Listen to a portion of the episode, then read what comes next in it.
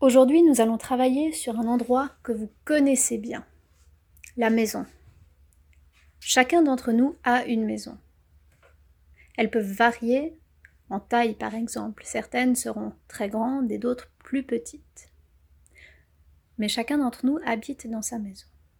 C'est-à-dire que la nuit, on y dort. Et le matin, et souvent le soir, on y mange.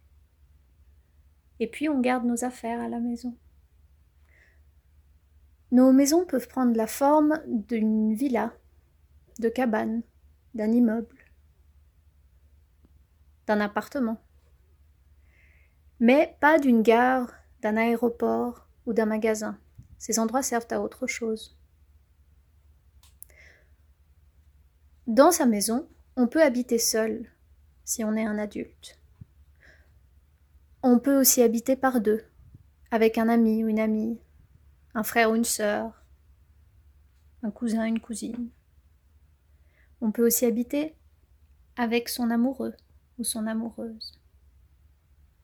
On peut habiter avec plusieurs personnes si on veut. Des amis, des colocataires.